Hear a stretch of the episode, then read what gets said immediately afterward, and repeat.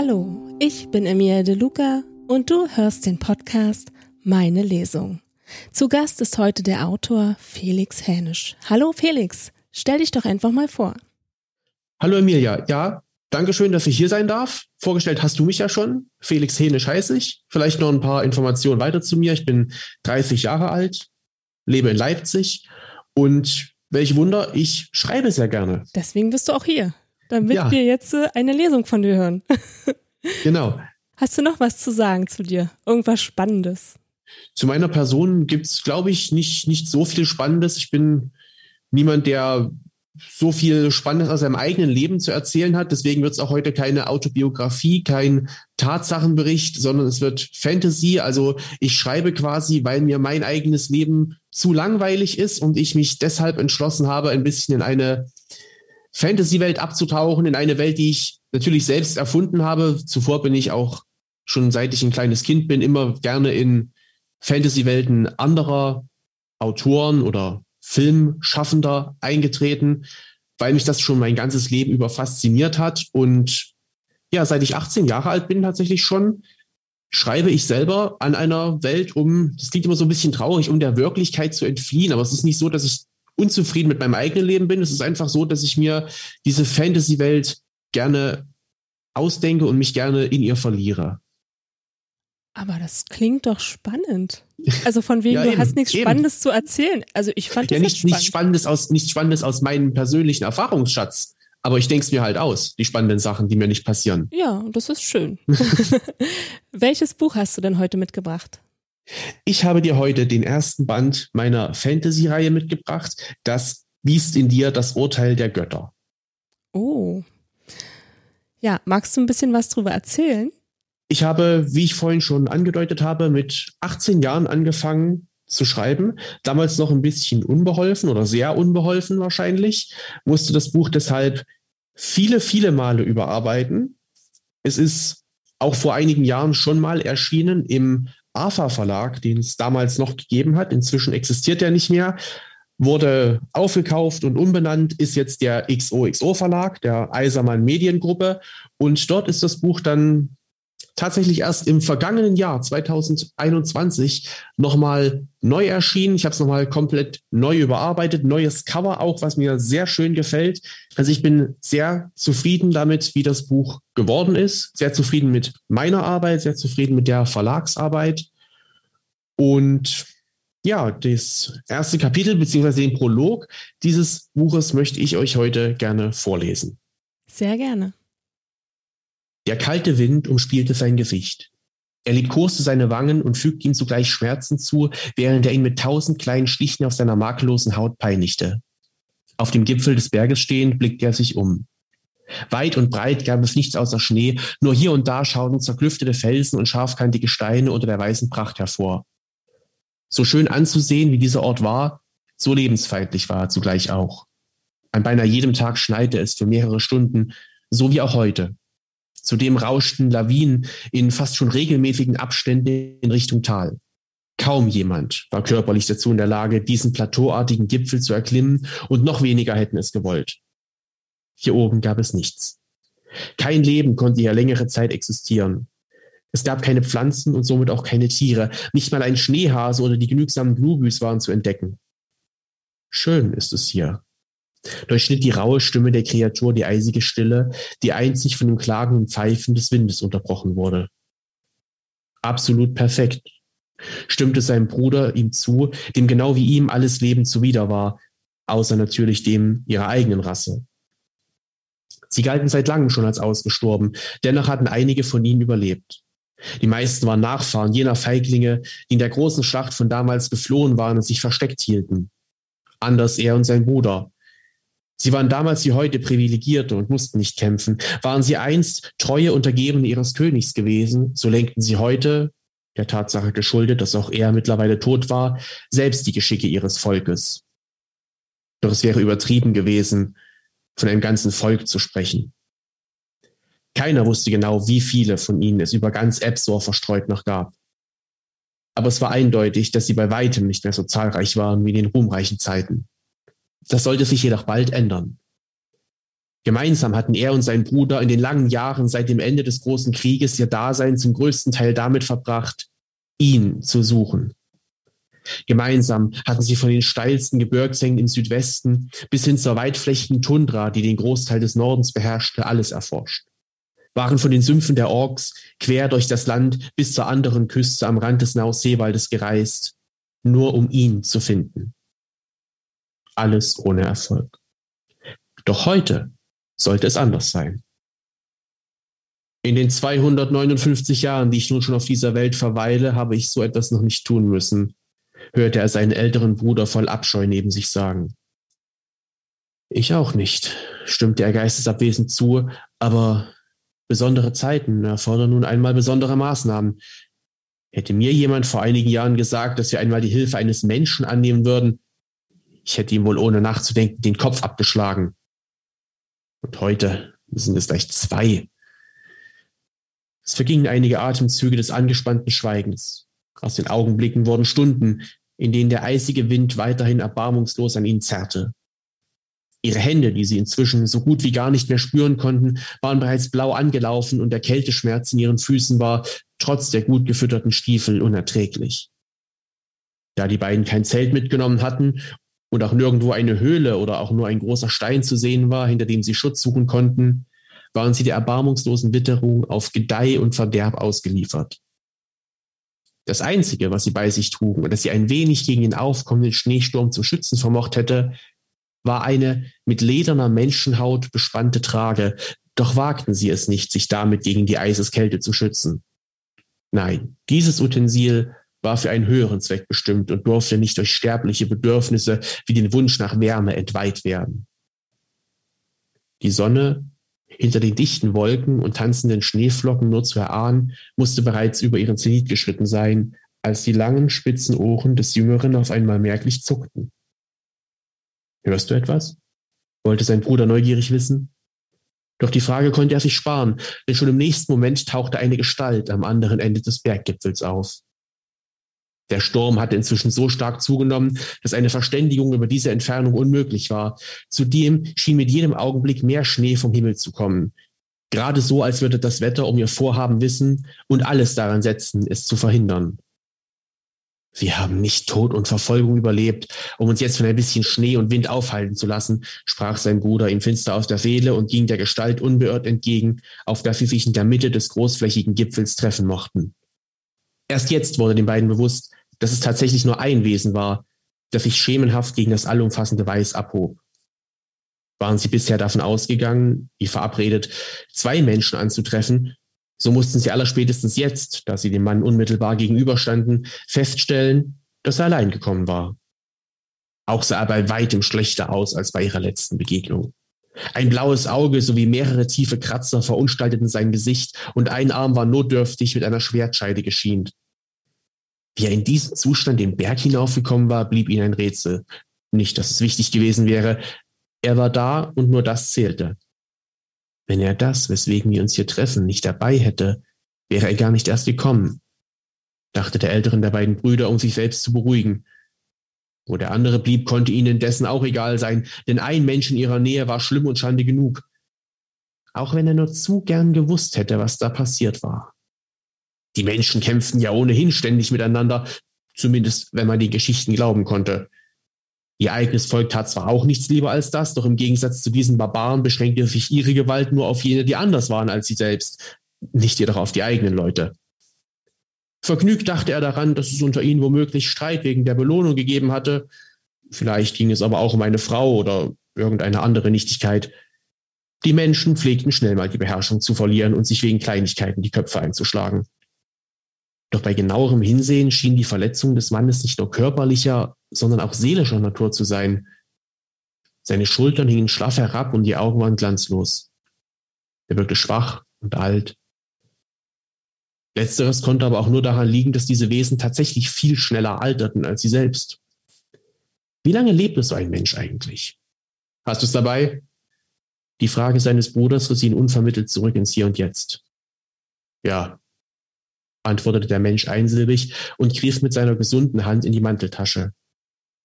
Was er nach kurzem Herumstöbern darin fand, ließ die Herzen der Brüder höher schlagen. Ein schwarzer, Hühnerei großer Diamant strahlte ihm entgegen. Er war von solch erhabener Schönheit und Einzigartigkeit, dass es den beiden für einen Moment die Sprache verschlug. Was auch immer du tun und wen auch immer du umbringen musstest, um daran zu kommen, es hat sich gelohnt. Das Gesicht des Menschen zeigte keine Regung. Er hielt den Stein lediglich in der ausgestreckten Hand und sprach, ich bringe euch diesen Diamanten nicht, weil ich euch so gut leiden kann, das wisst ihr. Ich bin hier, um die Welt zu verbessern. Das hast du hiermit getan, stimmt ihm der jüngere der Brüder mit vor Aufregung heiserer Stimme zu und wollte gierig seine feingliedrige Hand nach dem Edelstein ausstrecken, doch der Mensch zog die seine rasch zurück. Wie vereinbart. Zehntausend Basren für meine Mühen und vor allem aber will ich das. Aber weiter kam er nicht. Entkräftet, wie er körperlich und seelisch ohnehin schon war, sah er den Angriff zwar noch kommen, doch blieb ihm keine Zeit mehr, sein Schwert zu ziehen. Blitzartig grub sich das Messer der Kreatur in seinen dicken Wintermantel. Mit einem letzten Stöhnen auf den Lippen sank der Mann, steif wie ein Brett, die Waffe noch immer im Körper, zu Boden und stand nicht mehr auf. Unglauben lag in seinen weit aufgerissenen Augen, deren Lider sich nun langsam, aber endgültig zu schließen begannen. Du bekommst gar nichts, spie das Wesen, während sein älterer Bruder den Stein aufhob und ihn gen Himmel reckte. Ohne sich abzusprechen oder auch nur mit einem Blick zu verständigen, begann sie wie aus einem Munde eine Beschwörungsformel in einer alten, längst vergessenen Sprache aufzusagen. Als sie geendet hatten, geschah einige Momente lang gar nichts. Schon fürchteten sie einen Fehler begangen zu haben. Hättest du den Menschen nur nicht gleich umgebracht. Vielleicht ist der Stein eine Fälschung und nun erfahren wir nie, wo der echte ist. Begann der eine dem anderen bereits Vorwürfe zu machen und schaute erbost zu ihm hinüber. Doch kein Wimpernschlag später begann der Boden verheißungsvoll zu erbeben. Urplötzlich und mit einem durchdringenden Krachen, das einem Peitschenhieb gleich die klirrende Luft um sie herum erfüllte, tat sich die Erde vor ihnen auf. Der Schnee auf dem Berggipfel, der auch im Sommer niemals taute, verdampfte beinahe augenblicklich. Heiße, nach faulen Eiern stinkende Dämpfe drangen aus dem Erdinneren, und wo die Schneedecke bis eben noch blütenweiß geleuchtet hatte, schimmerte es nun rötlich-gelb zwischen den Dunstschwaden hervor.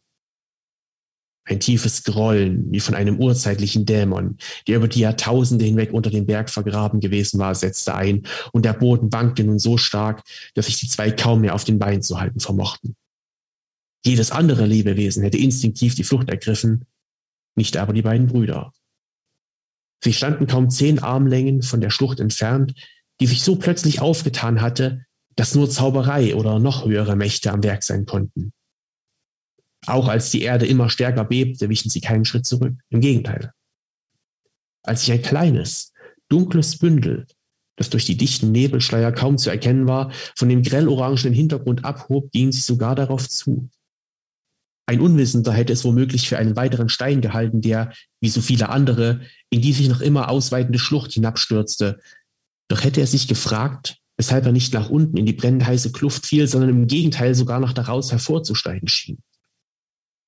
Ehrfürchtig platzierten die beiden die aus Menschenknochen gefertigte Trage auf der Erde.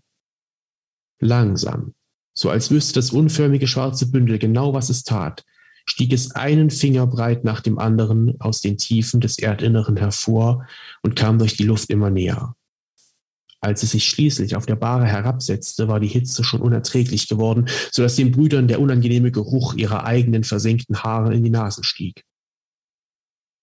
Selbst ihre tränenden Augen mussten sie zwischenzeitlich von dem fesselnden Anblick der Naturgewalten abwenden, da sie bereits unerträglich zu brennen begonnen hatten. Doch im selben Moment, in dem das Wesen, wenn es denn eines war, die lederne Oberfläche der Trage berührte, schloss sich der Spalt im Erdinneren wieder, so als wäre er niemals da gewesen.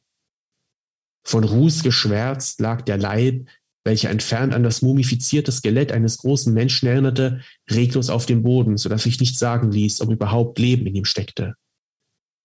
Währenddessen sank die Temperatur innerhalb von wenigen Lidschlägen wieder spürbar ab.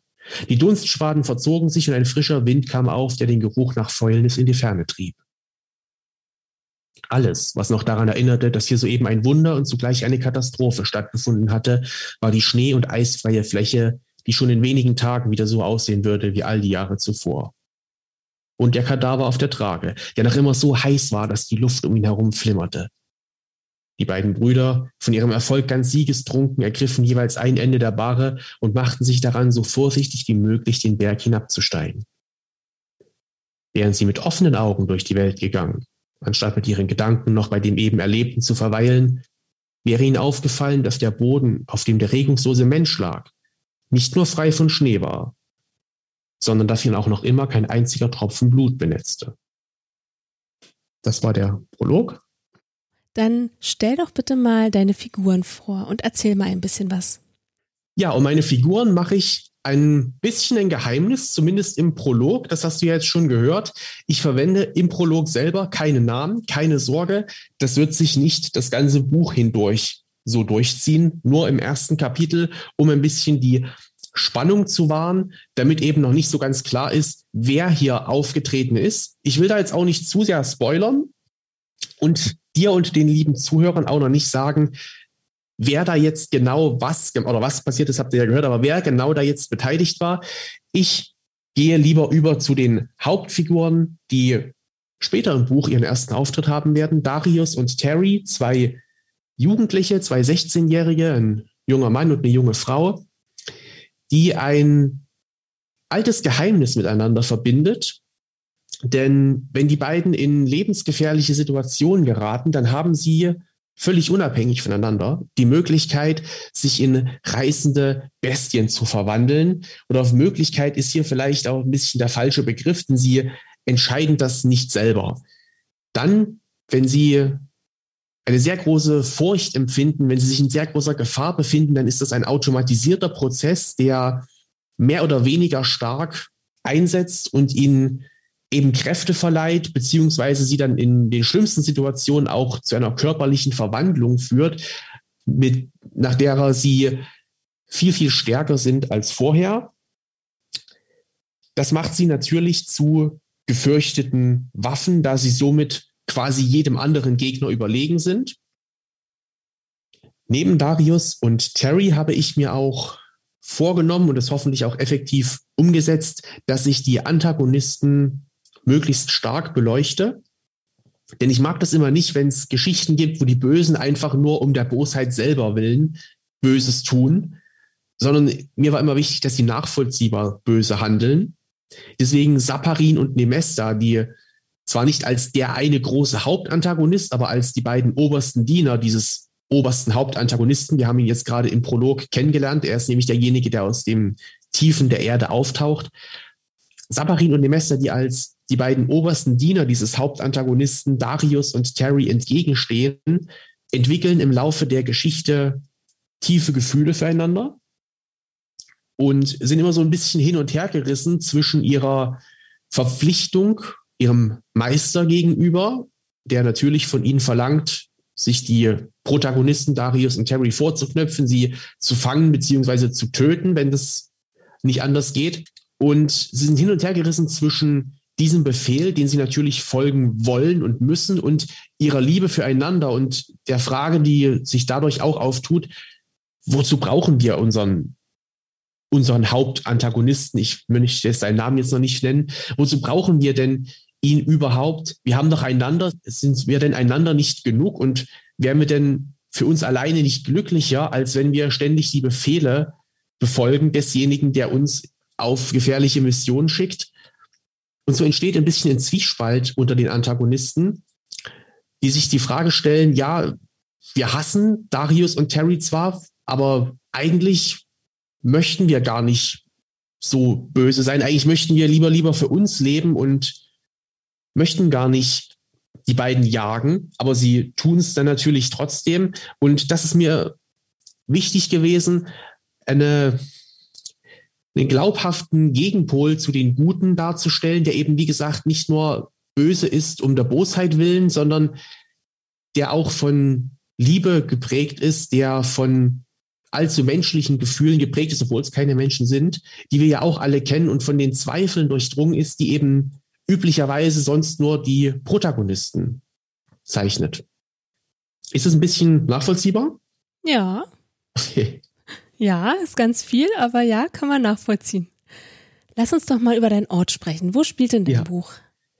Mein Buch spielt in der von mir erfundenen Welt Epsor oder Es ist nicht die ganze Welt, es ist vielmehr ein Kontinent in einer noch sehr unerschlossenen, in einer, ja, ich sag mal, mittelalterlich ähnlichen Welt, also auf dem technischen Niveau wie das frühe Mittelalter, noch sehr unentdeckt mit vielen weißen Stellen auf der Weltkarte, wenn wir wirklich die ganze Welt betrachten würden. Epsor ist so der erschlossene Kontinent, der im Süden an einen großen Ozean grenzt und im Norden von einer hohen Gebirgskette. Wir haben sie auch gerade kennengelernt, eines einen dieser Berge, im Norden von einer großen Gebirgskette begrenzt ist, im Osten von Sümpfen, in denen die Orks leben, eine Spezies, die durchaus in meiner Welt als die Bösen gelten können, aber die eben nicht organisiert und strukturiert böse sind und versuchen, die Weltherrschaft an sich zu reißen und das Gute zu unterjochen, sondern die einfach nur grausam, skrupellos mehr Tiere als intelligenten Wesen gleichen und jeden attackieren, derer sie habhaft werden. Also nicht der Hauptantagonist sind, aber durchaus jemand, mit dem nicht gut Kirschen essen ist. Im Westen hingegen wird die Welt begrenzt von einem großen, dichten Wald. Welches Fantasy-Volk verbinden wir denn üblicherweise mit im Wald leben? Das sind natürlich die Elfen in meiner Welt. Die haben sich diesen Wald, den Naos-Seewald, als ihre Heimat gewählt und bewachen und behüten dort ihre Heimat. Man kann sich jetzt vielleicht schon vorstellen, was der Angriffspunkt der Antagonisten sein wird. Denn die Elfen gelten ja, und das ist auch in meiner Welt keine Ausnahme, als reine, erhabene Geschöpfe, die dem Bösen entgegenstehen und deshalb natürlich das Lieblingsopfer sind, wenn eine finstere Macht nach der Weltherrschaft greift. Das klingt sehr spannend. Du machst es auch sehr spannend. Dankeschön. Magst du gleich mal weiterlesen? Ja, genau. Ich kann gerne weiterlesen. Ich habe euch heute noch eine bisher unveröffentlichte Kurzgeschichte mitgebracht, die in der Welt App Store spielt. Also kein Teil des ersten Buches ist. Aber ich fand die sehr schön, um die Figuren mal vorzustellen, um die es hauptsächlich im Buch geht und die in dieser Geschichte, die quasi am, am Ende der Zwei Bücher sind es inzwischen, es ist noch ein drittes geplant. Diese Geschichte spielt zwischen dem zweiten und dem noch nicht geschriebenen dritten Buch. Und in dieser Geschichte treten alle fünf wichtigen Figuren neben dem großen Hauptantagonisten nochmal gemeinsam auf. Und ich finde die deshalb auch sehr geeignet, um sie an den Anfang, nämlich den heutigen Podcast zu stellen, wenn man noch keine so große Kenntnis von meiner Welt und den Figuren hat, dann hat man hier auch eine Möglichkeit, sie ein bisschen losgelöst von der Haupthandlung noch einmal alle kennenzulernen. Die Arena. Wacht auf!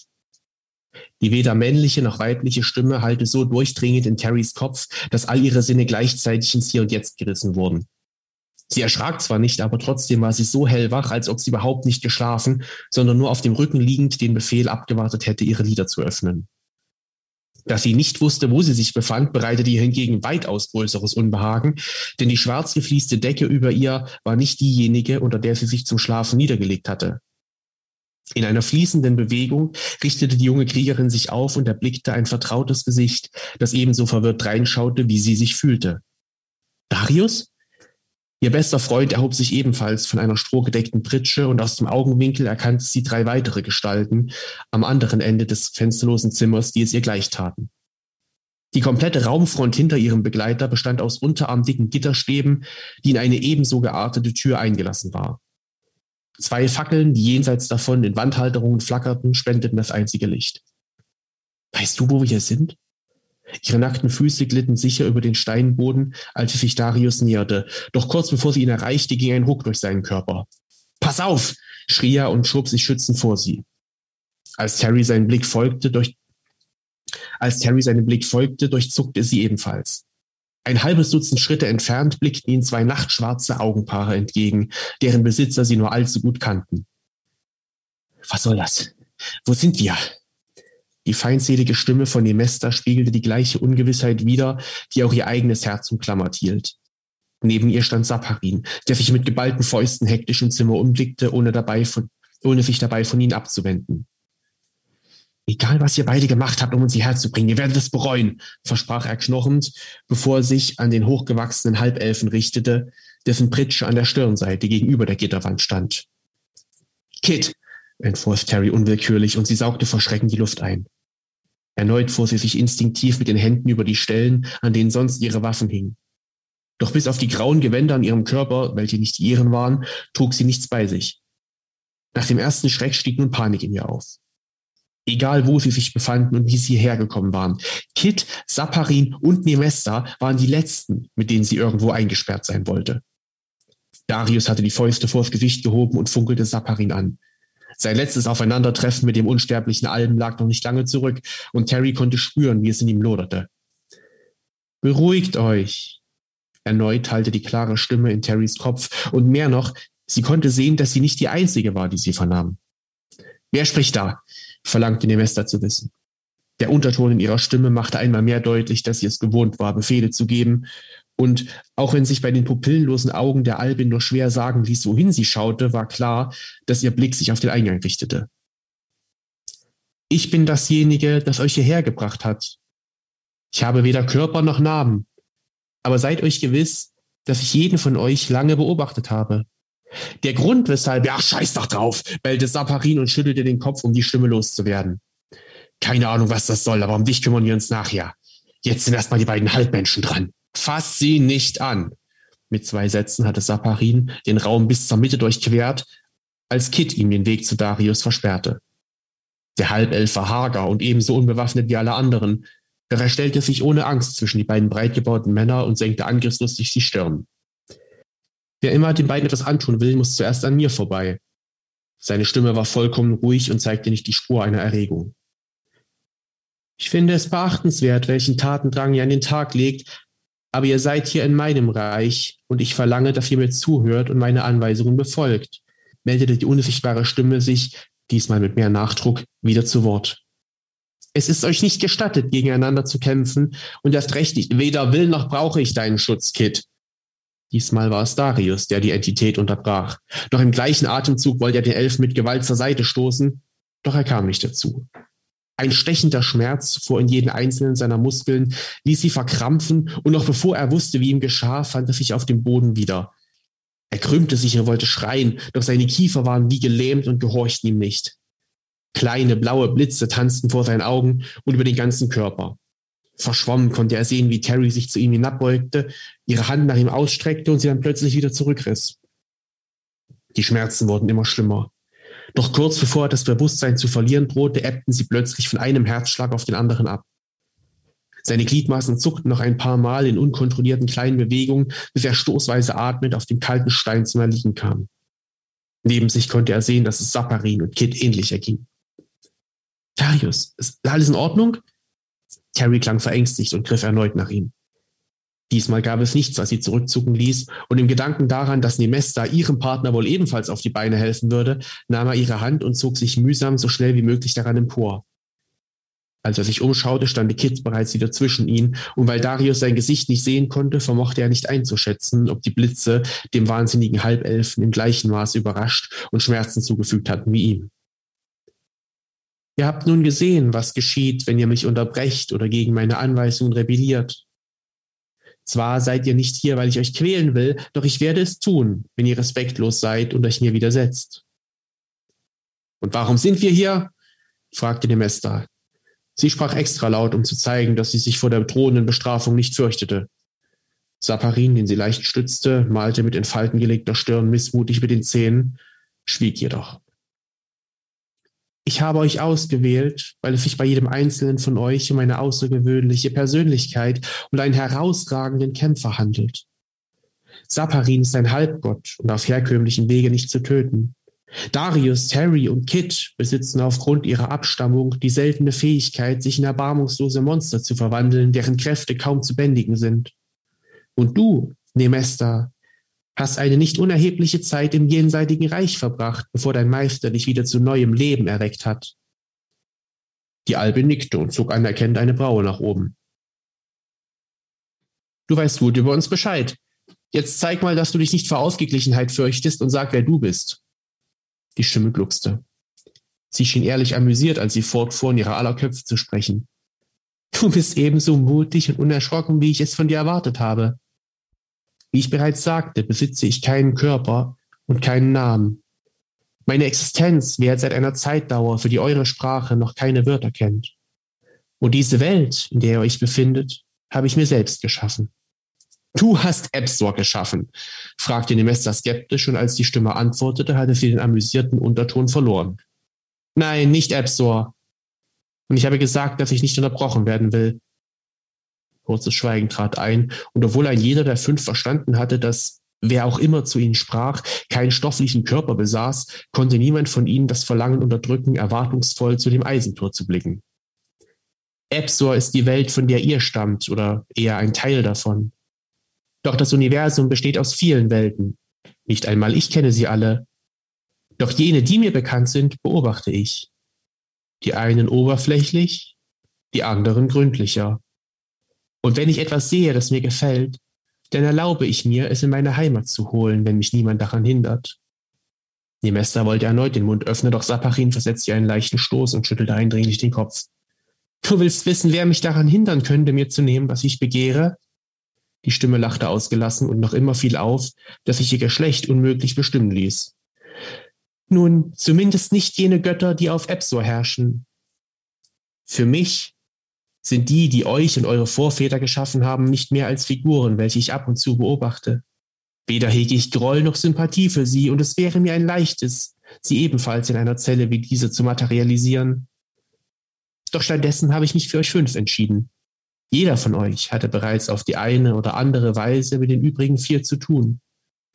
Euch alle verbindet Verantwortungsgefühl, Freundschaft, Liebe oder grenzenloser Hass miteinander. Götter und andere Weltenlenker lassen es oft an starken Emotionen mangeln. Wer seit Äonen nichts zu tun hat, als zu herrschen und seine Schöpfung zuzuschauen, der gibt trotz großer Macht selten eine gute Vorstellung in meiner Arena ab. Und du hoffst, dass wir eine gute Vorstellung, Nemester betonte das Wort weniger als geringschätzig, bieten werden, weil Saparin und ich Darius und Terry hassen, die zwar füreinander viel empfinden, uns beide aber ebenso gern tot sehen wollen, und dieser Elf scheint die zwei Halbmenschen vor uns beschützen zu wollen, was denen aber offenbar alles andere als recht ist. Die Albin schnaubte abfällig. Ich staune zwar über deine Fähigkeiten, aber du musst eine sehr erbärmliche Existenz führen, wenn du deine Unterhaltung daraus beziehst, uns zu entführen, nur um uns dann aufeinander zu hetzen. Obwohl ich nicht sagen kann, dass ich es bedauere, die beiden endlich abschlachten zu können. Nemester hatte den Satz kaum beendet, als sie sich mit beiden Händen an den Hals griff. Sie röchelte kaum vernehmlich und es sah aus, als versuche sie den Griff von unsichtbaren Fingern zu lösen. Doch vergeblich. Nemesta! Saparin schrie ihren Namen und packte sie bei den Schultern, als sie in die Knie zu gehen drohte. Ihr Röcheln verstummte und ihr Mund war nur noch zu einem tonlosen Schrei geöffnet, während ihre weit aufgerissenen Augen direkt in die ihres Geliebten starrten. Hör auf damit! Lass sie los! befahl der Halbgott und riss seinen Kopf dabei wie im Wahn von einer Richtung in die andere, nicht wissend, wohin er seine Worte richten sollte. Erbärmlich bin ich also, blaffte die Stimme für jeden von ihnen gut vernehmlich. Ich hab euch doch gewarnt, dass ihr mich mit Respekt behandeln sollt. Sie hat es nicht so gemeint, entgegnete Saparin. Was auch immer du in deiner Arena von uns zu sehen hoffst, du wirst bitter enttäuscht werden, wenn du die Mester tötest. Ohne sie kann ich gegen die anderen nicht bestehen. Wenn du dich unbedingt an jemanden abreagieren musst, dann versuch mich statt ihrer zu erwürgen. Darius empfand keinerlei Mitleid, den Todeskampf jener Frau zu beobachten, die Terry und ihn einst gefoltert hatte. Dennoch bereitete es ihm Sorge, wie sehr ihre aller Leben vom Wohlwollen eines Wesens abhing, gegen das man sich unmöglich zur Wehr setzen konnte. Obwohl der geisteskranke Elf mit dem Rücken zu ihm stand, konnte er regelrecht spüren, wie sich ein Lächeln über dessen Lippen zog. Kit war mit der Entität mehr als jeder andere von ihnen ein Bruder im Geiste. Und wie von Geisterhand wurde die Mester plötzlich am Hals durch den halben Raum bis auf ihre Pritsche gezogen, wo sie wuchtig niederging und kurz darauf keuchend wieder zu Atem kam. Das war nun hoffentlich für jeden von euch eine Lehre, ertönt es nach einigen Momenten mahnend in ihren Köpfen. Abgesehen davon habe ich euch nicht hierher geholt, damit ihr gegeneinander kämpft. Im Gegenteil. Trotz oder vielmehr gerade wegen all dem, was zwischen euch steht, wollen meine Gäste und ich sehen, wie ihr euch gemeinsam als Teil des anstehenden Turnieres schlagt. Die Stimme schwieg erneut einen Augenblick, doch diesmal wagte niemand das Wort zu ergreifen. In diesem Gebäude befinden sich mehrere Zellen wie die eure, und in jeder von ihnen habe ich Wesen aus jeweils einer Welt zusammengetragen. Viele davon sind einander kaum besser gesonnen, als ihr es zum Teil untereinander seid. Aber du hast ganz recht, Saparin. Jeder, der in den Zellen stirbt, ist ein Verlust für die Zuschauer. Deshalb ist es euch streng untersagt, jemanden anzugreifen, bevor ihr die Arena betreten habt. In der Arena selbst gilt, wer am Ende noch lebt, kehrt in seine Zelle zurück. Die letzte Zelle, in der ganz am Ende noch leben ist, gewinnt. Und was gewinnen wir? fragte Terry vorsichtig. Als einzige, die noch keine Bekanntschaft mit den Bestrafungen der Wesenheit gemacht hatte, fühlte sie sich nun berufen, das Gespräch mit Selviger zu führen. Alles. Alles. Ja, ihr könnt euch wünschen, was immer ihr wollt. Ich bin dazu in der Lage, euch alles zu erfüllen, was euer Verstand in Worte zu fassen vermag. Aber ihr dürft insgesamt nur einen Wunsch äußern, den ich jedem in der Zelle gleichermaßen erfüllen werde, und ich behalte mir vor, ihn abzuändern oder abzuschlagen, wenn ich ihn unangemessen finde. Terry ging durch den Kopf, dass diese Einschränkungen sich vielmehr nach dem Gegenteil von alles anhörten, doch sie schluckte ihre Erwiderung hinunter und die Stimme fuhr fort. Ich finde es ungerecht, wenn der Wunsch einzelne Teilnehmer der Siegermannschaft benachteiligt. Deshalb lasse ich es zum Beispiel nicht zu, wenn sich jemand den Tod seiner noch lebenden Kameraden wünscht. Die junge Kriegerin war kurz davor zu protestieren, dass derjenige, der einst ihre Vergewaltigung befohlen oder derjenige, der einen ihrer Freunde zerfleischt hatte, als ihre Kameraden gelten sollten. Doch sie schaffte es im letzten Moment, ihren Worten eine unverfänglichere Richtung zu geben. Das sind nicht meine, ich meine, das sind, das sind noch Gäste, von denen du gesprochen hast. Kannst du uns sagen, was es mit denen auf sich hat? Terry, Terry, glaubst du etwa, ich lebe ganz alleine hier? Meine Welt ist ein Anziehungspunkt unterschiedlichster Geschöpfe. Die meisten Turniersieger haben sich gewünscht, dass ich sie von den körperlichen Wunden sowie von allen Erinnerungen befreie, die sie in meinem Reich gesammelt haben, und sie anschließend zurück in ihre Heimat schicke. Anstatt sich dankbar für die einmalige Gelegenheit zu zeigen, von mir auserwählt worden zu sein, wollten sie alles vergessen und ihre bedeutungslosen Leben so weiterführen, als ob sie mir nie begegnet wären. Einige wenige jedoch äußerten den Wunsch, bei mir ein- und auszugehen oder gleich ganz zu bleiben, was ich ihnen gern erfüllt habe. Denn wer einmal eines meiner Turniere erlebt hat, der geht entweder daran zugrunde oder verspürt den Drang, das nächste von der Zuschauertribüne aus zu verfolgen. Terry tauschte einen kurzen Blick mit Darius und schluckte. Welcher Art ist dieses Turnier? Sollen wir gegen die anderen um unsere Leben kämpfen oder erwarten uns noch andere Aufgaben? Die Stimme lachte so, als hätte sie die Frage erwartet. Wenn ich das jetzt verraten würde, wäre ja die ganze Überraschung hin. Aber da es dich so sehr interessiert, komm doch einfach mit. Ich zeige es dir. Darius wollte protestieren, doch seine Worte gingen im Knall der Gittertür unter, welche ohne Vorwarnung bis zum Anschlag aufgesprungen war. Einem Schraubstock gleich legte er seine Hand um die seiner Gefährtin. Terry geht allein, sagte die Stimme in einem Ton, der keinen Widerspruch zuließ. Sie ist sowieso von euch allen am besten erholt. Wohin Terry geht, dahin gehe auch ich, widersprach Darius laut in Richtung der Türöffnung, doch seine Freundin schüttelte eindringlich den Kopf. Glaubst du, ich werde nicht gut auf das konzentrieren können, was vor mir liegt, wenn ich am Hals hier rausgezerrt werde und mir deine Schmerzensschreie in den Ohren nachhallen? Du hast gesehen, wozu er es in der Lage ist. Wir haben keine Wahl. Und sobald wir dieses Turnier gewonnen haben, haben wir immerhin einen Wunsch frei. Aber begann Darius, doch Terry zog ihre Hand aus der Seinen und umarmte ihn schnell. Warte hier, mach dir keine Sorgen. Ich komme in einem Stück wieder, versprochen. Kaum, dass sich ihr Mund geschlossen hatte, wandte sie sich um und durchlief die Tür, welche hinter ihr sogleich wieder ins Schloss knallte. Darius blieb wie festgewurzelt stehen und verfolgte ihre Schritte, solange bis die Dunkelheit sie verschlang. Kurz darauf ertönten einige knarzende und schabende Geräusche, wie von einem vollbeladenen Handkarren, der über einen unebenen Weg gezogen wurde gefolgt von etwas, das sich wie ein dumpfes Kettenrasseln anhörte. Dann herrschte Stille.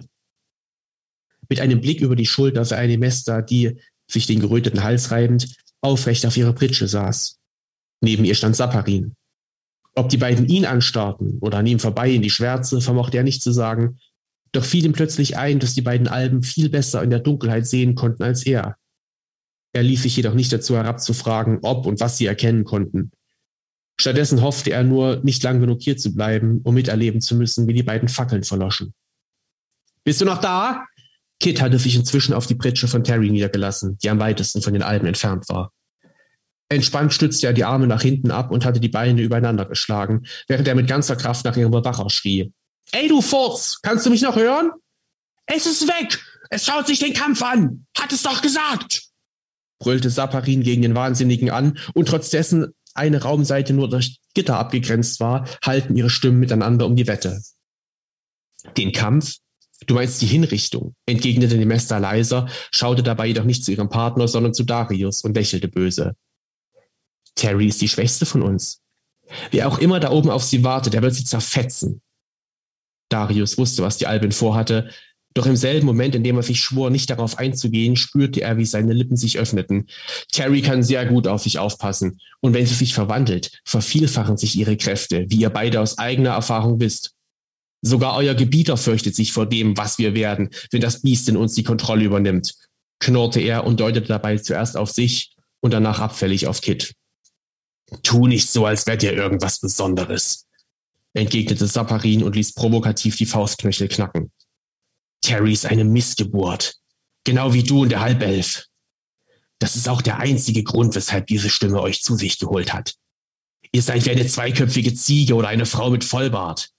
Kuriositäten, mit denen man seine Gäste beeindrucken kann. Nicht mehr und nicht weniger. Ach ja?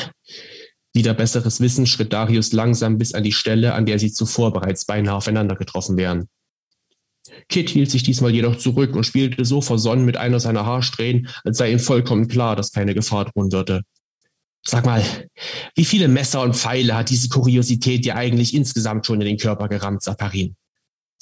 Ich bin ein Halbgott. Ich kann so viele Wunden sammeln, wie ich will und selbst dann immer noch weiter kämpfen, wenn euer Eins längst verblutet wäre. Entgegnete der Alp und trat so nah an Darius heran, dass ihre Nasenspitzen sich beinahe berührten. Für einen Halbgott lagst du bei deiner letzten Begegnung mit Terry und mir aber ziemlich würdelos mit Schaum vom Mund auf dem Boden. Sobald wir verwandelt sind, ist unser Speichel für dich ebenso giftig wie für deinen Meister. Vergiss das nicht. Darius wollte noch etwas hinzufügen, doch Nemestas Stimme durchschnitt den Raum wie eine Peitsche. Hört endlich auf mit dem Schwanzvergleich. Wir wissen alle, dass ihr nicht kämpfen werdet. Wenn wir herauskommen wollen, dann kann es sich zumindest im Moment niemand von uns leisten, den anderen anzugreifen. Darius und Saparin standen noch für die Dauer einiger Atemzüge wortlos einander gegenüber und blickten sich tief in die Augen.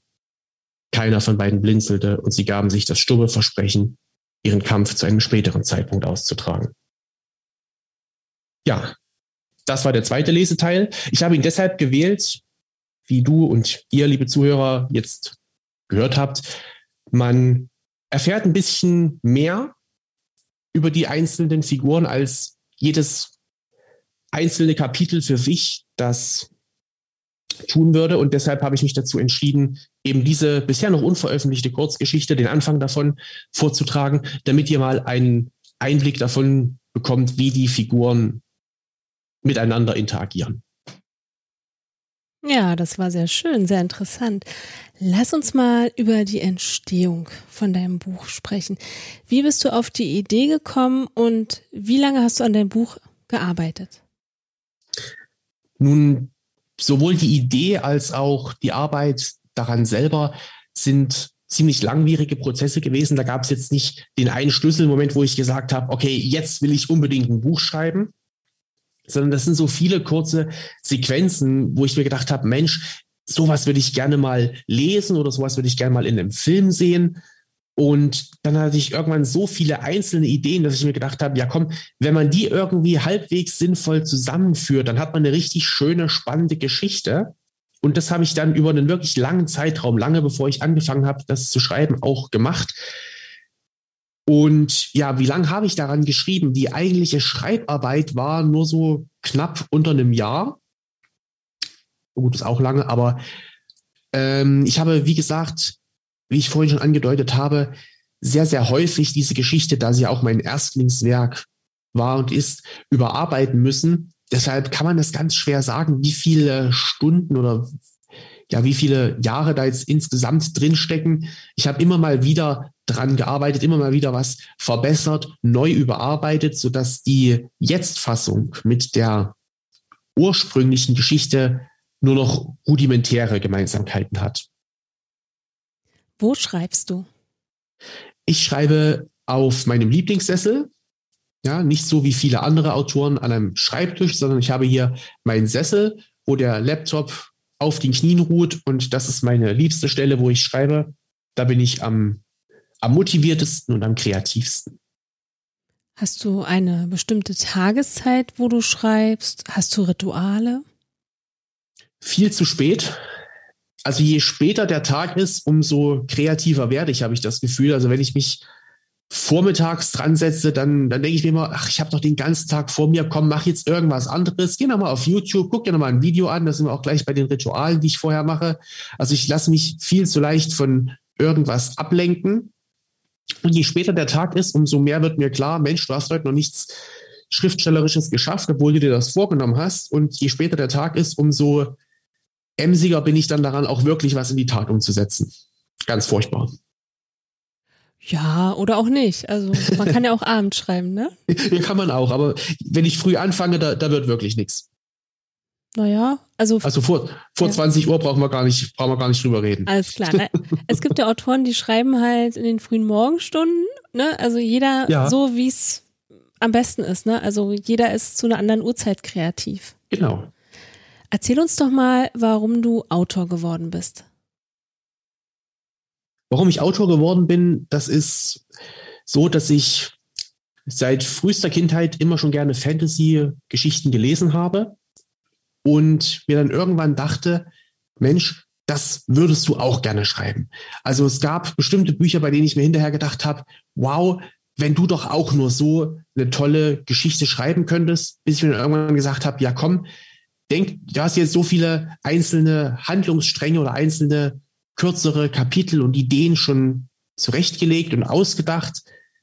Jetzt verbinde die doch einfach mal mit einem roten Faden, dass es wirklich von vorn bis hinten eine stimmige Handlung ergibt und schreib's einfach mal nieder. Also es war so die, der, der Wunsch, auch das zu schaffen, was andere geschaffen haben, die mich mit ihren Werken begeistern konnten. Das wollte ich bei anderen auch auslösen. Wer oder was hat dich zum Schreiben gebracht? Also meine Lieblings-Fantasy-Autoren, zumindest zur damaligen Zeit, als ich mit dem Schreiben angefangen habe, waren Markus Heitz und Michael Peinkofer, die Zwergenreihe, damals noch die Zwergentrilogie, inzwischen die, ich weiß gar nicht mehr, wie viele Bände sie umfasst, die Pentalogie, Hexalogie, was auch immer, und die Romanreihe von Michael Peinkofer, die Zauberer und die darauf basierenden die Orks ähm, das hat mich sehr, sehr fasziniert. Also das habe ich gelesen und mir immer vorgestellt, wow, wie toll wäre das, wenn du auch mal so toll schreiben könntest. Ist mir bis heute nicht gelungen, an diesen Erfolg anzuknüpfen, nicht mal annähernd, aber das waren so meine großen Vorbilder oder Idole, wo ich mir gesagt habe, wow, so wäre ich auch gerne mal. Aber was nicht ist, kann ja noch werden. Kann, kann auch werden, natürlich. Also nicht die Hoffnung aufgeben. Immer dranbleiben. Ja, weil es macht auch Spaß. Das ist, glaube ich, das Allerwichtigste.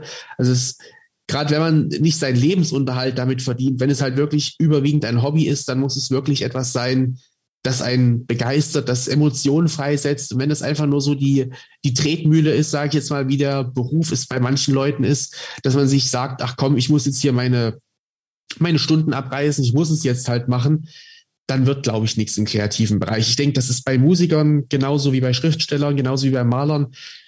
Es mag vielleicht auch ohne Kreativität funktionieren, wenn man so gut ist, dass man seinen Lebensunterhalt damit verdienen kann, weiß ich nicht. Aber bei denjenigen, die es hobbymäßig machen, die müssen meiner Überzeugung nach, die müssen auch wirklich Emotionen und Freude und, und Glück damit verbinden, einfach diese Tätigkeit auszuüben. Nur dann kann da überhaupt was Sinnvolles bei entstehen. Wo finden wir dich bei Social Media? Bei Social Media findet ihr mich sowohl auf Facebook als auch auf Instagram, jeweils unter meinem Namen, Felix Henisch, beziehungsweise Henisch mit AE geschrieben auf Instagram.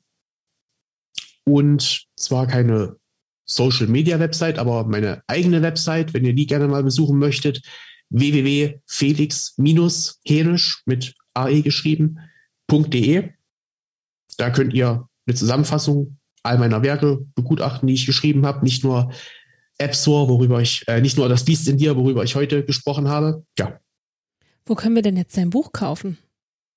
Mein Buch gibt es auf Amazon und in Buchläden. In Buchläden liegt es vielleicht nicht direkt aus, lässt sich aber definitiv bestellen. Also ist im VLB, im Verzeichnis der lieferbaren Bücher zu finden und lässt sich in jedem Buchhandel bestellen, aber kann auch eben genauso gut über Amazon bezogen werden oder eben beim Verlag selber, XOXO beziehungsweise Eisermann Medien Verlagsgruppe. Was wünschst du dir von deinen Lesern?